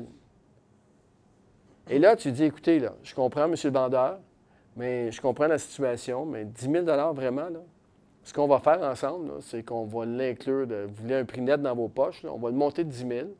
Parce que le problème avec ça, s'il y a quelqu'un qui est prêt à payer, mettons, vous demandez un million, qui est prêt à payer 950, mais conditionnel à ce qu'il aille avec sa banque, il y en a qui sont mariés avec National, il y en a qui sont mariés avec Desjardins ou avec la Royale. Fait de les emmener chez First National, exemple, ou ailleurs, pour eux, ça ne marchera pas. Ils préfèrent payer deux fois le montant de la pénalité que ce qu'à l'ailleurs. Pourquoi? Parce que la simplicité, la facilité, c'est important pour eux. Puis renvoyer toute leur documentation à d'autres banques qui n'aiment pas ça. Fait que ça, c'est super important d'aller chercher ces montants de pénalité-là. En tant qu'acheteur, par la suite, il faut faire des calculs. Est-ce que ça vaut la peine que je paye 10 000 de plus parce que moi, mes conditions sont meilleures ou pas? Ou au contraire, je vais dire au vendeur, parfait, je vais payer ton hypothèque est à 3% moi, je suis capable d'aller chercher 2,60 sur le marché. Voici ce que ça va me coûter pour les cinq prochaines ou les trois prochaines années qui restent à ton terme si je m'en vais avec ton hypothèque. Je fais le calcul, qu'est-ce que je perds en capital ou en, intérêt. Et par la suite, j'ai refait une offre en lui disant, après avoir étudié comme il faut des conditions, bien, moi, je vais payer 14 000 de moins pour l'immeuble parce que c'est exactement ce que ça va me coûter aller chez vous. OK? Fait que c'est vraiment une question mathématique et surtout de, s'harmoniser puis surtout de s'informer. Mais vous restez surpris que la majorité des gens qui, vont vous demander d'aller aller à leur banque n'ont aucune idée du montant de la pénalité. Si tu permets, je rajouterai autre chose là-dedans. Quand tu dis les calculs, le, le montant de pénalité, etc., c'est bien. Puis tu as abordé juste le fait, le temps. Mais nous, comme utilisateurs, le temps, c'est l'essence du deal. Fait que si moi, je suis pris à assumer une hypothèque de 5 ans ou 4 ans, alors que je sais que je suis capable d'optimiser dans un an et demi, mais je reste pris avec la charge, même si c'est 2,5 au lieu de 3, ben moi, je ne suis pas capable de refinancer avant peut-être sur 4 ans, 3 ans, on va dire. Euh, ça, c'est énorme pour moi à supporter parce que je ne peux pas retirer mon argent rapidement puis recommencer. Absolument. Fait à ce moment-là, c'est de renégocier, renégocier. Oui, oui. Moi, ça, c'est vraiment la durée qui reste sur l'hypothèque à assumer, c'est primordial. Fait que si j'achète un parc de, je sais pas moi, 10 portes, puis il reste deux ans, ben c'est pas très, très bon. Si j'achète 75 portes, il reste deux ans, bon, c'est pas la fin du monde, ça va me prendre un certain temps à arriver à mon optimisation. Fait que ça, moi, pour moi, c'est un facteur. Il y a, le On a une transaction présentement qu'on regarde, puis il y avait un, SHL, le gars, il venait juste de renégocier, il a barré ça sur 10 ans, fait qu'il reste 30% du parc qui est euh, sur 9 ans. Je n'assumerais pas ça. OK. Bien, tu vois, ça, c'est important, mais tu as parlé du, du, délai. OK, bon, c'est souvent, mettons, 3, 5 ans ou 2 ans pour que ça vaille la peine qu'ils exigent d'aller chez eux. OK? Quand c'est en dedans d'un an, souvent, ça, se négocie. Ils, obtiendront, ils vont le mettre dans le prix. Mais c'est surtout aussi le montant. Comme tu as parlé, le montant de 30% qui était possible d'aller chercher de plus. OK? Donc, c'est important de, regarder, moi, c'est plus le montant, parce que si je sais qu'il est hypothéqué, présentement à 60% ça va être très facile de renégocier avec cette banque-là, de le caper à 85 Parce que la banque, elle, si tu peux, puis tu dis, bon, regarde, j'assume l'hypothèque, je fais les travaux, dans deux ans, deux ans, je reviens te revoir, puis on va aller chercher le maximum du marché, puis je vais me réengager pour cinq ans avec toi. C'est souvent, je dirais pas faisable, exactement le bon mot. Pas facile, mais faisable. Mais ça, c'est des choses qui se négocient quand tu étudies l'hypothèque. Puis d'ailleurs, dans nos clauses d'estimation chez PMML, on met toujours que l'acheteur devra être entièrement satisfait des conditions du prêt. Ce n'est pas juste un taux et un terme. Parce que quand tu vas dans. Parce qu'il faut que tu regardes le contrat d'hypothèque que, tu assumes. Également, on dit que le vendeur devra avoir aucune pénalité pour remboursement anticipé si jamais il y a un changement. Puis en plus de ça, n'oubliez jamais que si vous vendez un immeuble, vous demandez d'assumer l'hypothèque, que vous restez par défaut responsable jusqu'à la fin du terme. Oui. Et en tant qu'acheteur, bien, ça peut être plus facile pour faire certaines transactions. Donc, il faut demander souvent aussi le relâchement. Et un des arguments, tant qu'à tomber des arguments, que le vendeur qui veut absolument, puis vous parlez à un courtier de l'autre côté, puis le courtier vous dit Ah, il faut absolument assumer l'hypothèque. C'est parfait. Puis tu dis en passant, est-ce que ton vendeur est au courant, ou si tu parles avec le vendeur, est-ce que vous êtes au courant que si on assume votre hypothèque, parce que votre, votre, banquier vous a dit Hey, amène le client chez nous. Tu demandes au, banquier, au vendeur Est-ce que le banquier vous a dit que si j'allais chez vous, que vous y restiez responsable? Non, non, non. Ben oui. Fait que là, il rappelle son banquier Tu me dis d'emmener le client, mais si tu vrai que c'est moi qui va rester responsable? S'il assume mon hypothèque Là, ils vont patiner, je vous, je vous garantis. Mais ça va arriver. OK, on a-tu quoi ajouter? ah bon. Écoutez, merci beaucoup pour euh, votre participation. Euh, très apprécié. Encore une fois, euh, Sana et moi, on est vraiment satisfaits d'avoir des gens de qualité comme Nick dans notre équipe. Cédric, Sam, d'avoir Frédéric ce soir, qui n'est pas courtier, mais qui travaille avec nous comme analyste transactionnel. Il propulse les courtiers, C'est, oui, c'est ça. Et, euh, mais euh, la soir, le spotlight est sur Nick. Puis Nick, on est vraiment fiers. Puis on a un super bon commentaire. C'était des techniques de négociation. Euh, il y a des vendeurs qui viennent me voir. Ah Et des acheteurs, en fait, qui viennent nous voir. Il dit Patrice, je suis tellement reconnaissant que tu m'aies référé Nick. Là, parce que moi, je suis tellement impulsif, tellement sur le gomme, tellement sur le nerf. Que quand je parle avec Nick, il est tellement calme, il est tellement zen. Ah, c'est moi qui prends un coup de lui. Là. Toc, toc, toc, toc. là... Mais je trouve ça extraordinaire. C'est une de tes qualités. D'ailleurs, avant, la, présentation, tantôt, quand vous êtes arrivé, j'étais voir Nick qui était dans son bureau puis il méditait. Puis euh, je trouve ça tellement fort, tellement important. Puis c'est tellement euh, important dans la négociation d'avoir cette zénitude-là, puis d'être capable de passer un message de la bonne façon, puis d'enlever les émotions. Puis je pense que tu remplis ça à merveille. Fait que, on te remercie. Fait que merci. Donc, euh, merci à tous et puis euh, à bientôt. Merci à l'auditoire. N'oubliez pas que PMML, pour ceux qui ne savent pas, on fait du financement, on vend des immeubles, on peut acheter des immeubles avec PMML. Et bien sûr, on a notre rapport de marché que je n'ai pas emmené, mais que vous avez sûrement déjà tous entre les mains présentement. Euh, fait que merci à tous et à la prochaine. merci.